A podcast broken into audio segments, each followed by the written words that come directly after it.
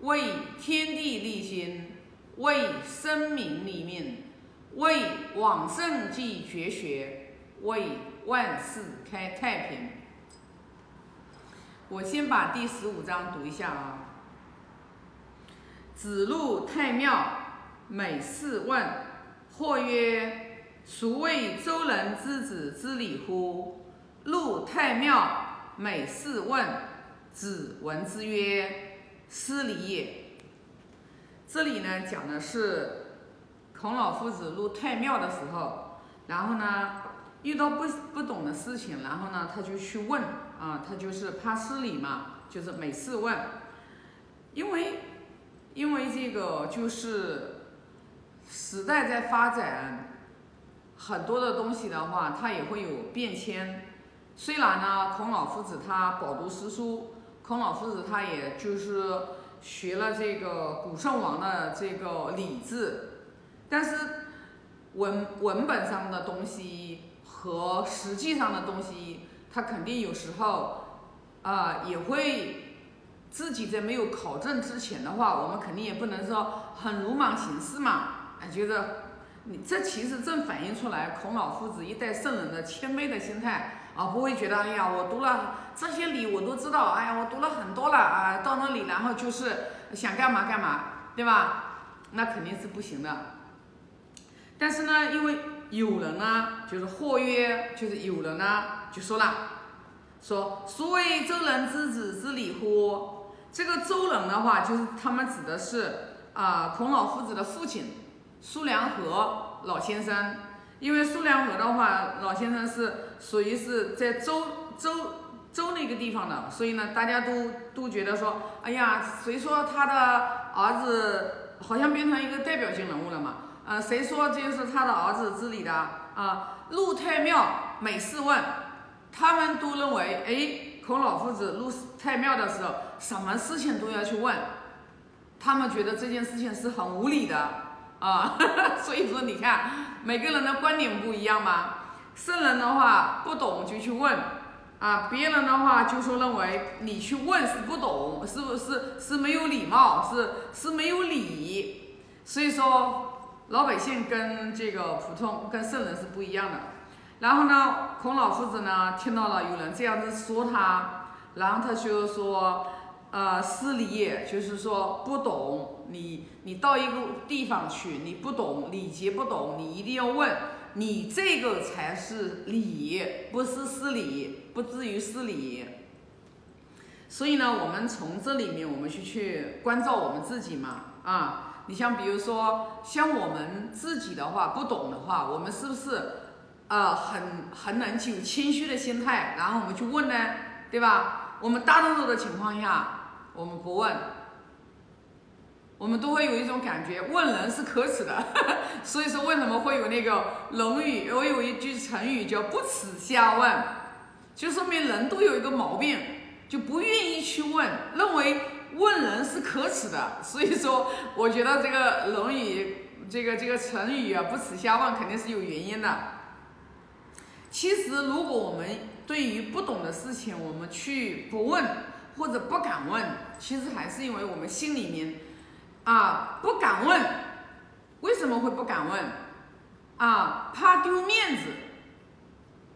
说白了，还是把这个面子，把这个荣辱，把身外的这个荣辱看得太重了，你知道吧？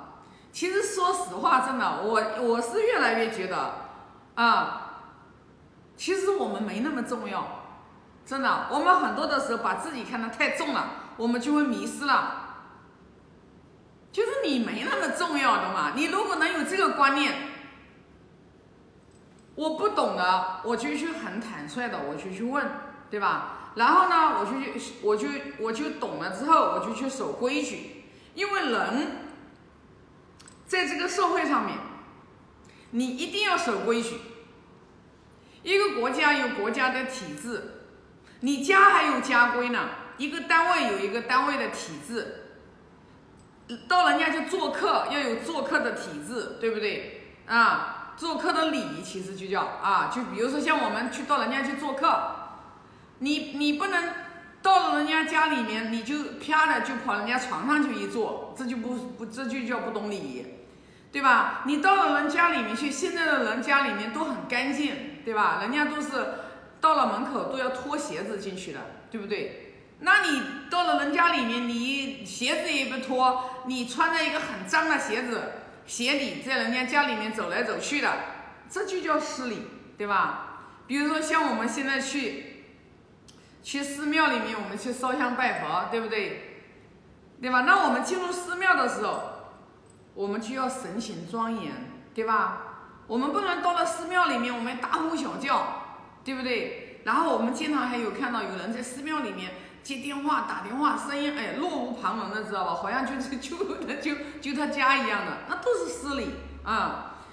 那没有学，我们肯定不知道嘛，知道吧？我们慢慢的学了之后，对不对？我们到了一个地方，对吧？到了像这种很庄严肃穆的地方，我们走路就要轻手轻脚的走啊，我们就不用就是说很很这个，比如说像我们到了机场，比如说我们到了这个高铁，坐高铁，我们到了一些很多的公共场合，对吧？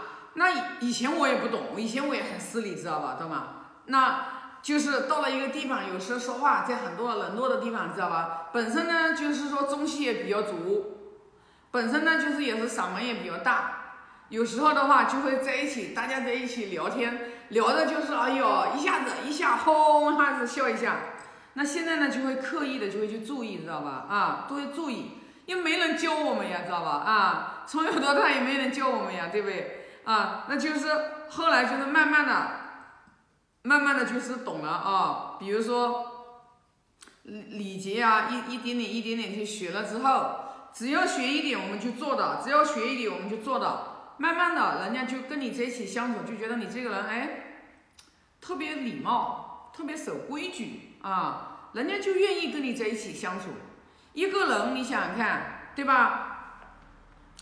尤其是跟像我们特别现在在单位里面跟领导相处，我觉得很多人会吃亏啊。那我们特别是像我们自己做领导的，我们自己做领导呢，我们自己去在不断修持的过程当中，我们自己自己就是啊，把自己端身正了。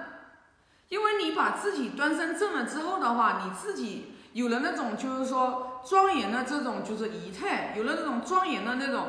表情和神情的时候，别人看到你自然而然，人家就不会敢跟你，就不会敢跟你放肆，你知道吧？其实，所以有时候我后来，像我在成长的过程中，我就是自己在反思，为什么我以前员工的话，有时候他们对我的话就是特别放肆，知道吧？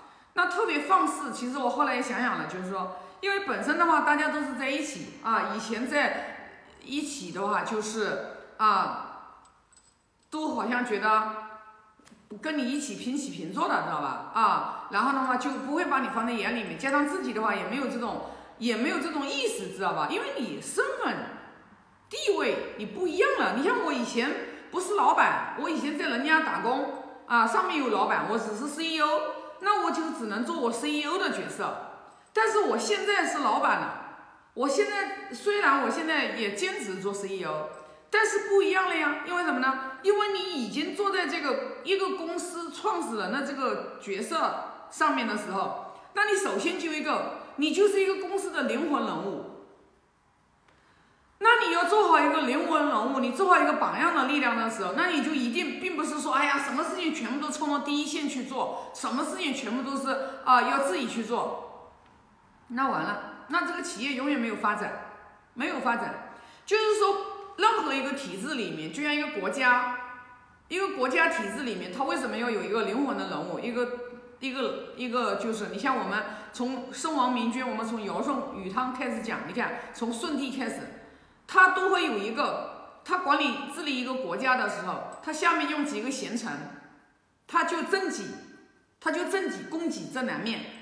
那其实我们一个企业想要做好，我们也要去学呀，学国家呀。学古代的圣王明君呀，学现在的国家呀，我们这个国家其实我们中国真的很了不起的，知道吧？啊，从疫情上面你就看得出来，整个全球哪有哪几个国家像我们国家这样子管理的这么好的啊？一声令下，封城马上全封了，知道吧？明白吧？这个厉害呀，厉害不得了啊，真是的，佩服到五体投地啊，知道吧？那我们去学呀。那尤其是像我，我是有这个意识，知道吧？我觉得我作为一个公司的一个创始人，并不是说什么事情我都要冲到第一线去，然后我就能把这个企业做好，不是的，我一定要拿出一部分时间出来，我要来学《论语》，我要打造文化。为什么呢？因为文化比技能，从某种意义上，对我这个人来讲的话，如果两者只选其一的时候，我一定是选文化来来。用文化，然后来这个就是引领思想，因为人对了，你事情才对，你所有的事情都是人做的，所以说越是往上走，企业越是做的大的老板，很多事情技能的事情已经不是你所管的了，你就委任委派就行了，把钱分给他们。给他权责权利，一份责任给他担起来，给他权放权给他去做，做成功之后把利分给他。你要做的就是责权利，懂得分权，懂得分利啊。首要的一点，最重要的一点，选人一定要选对，知道吧？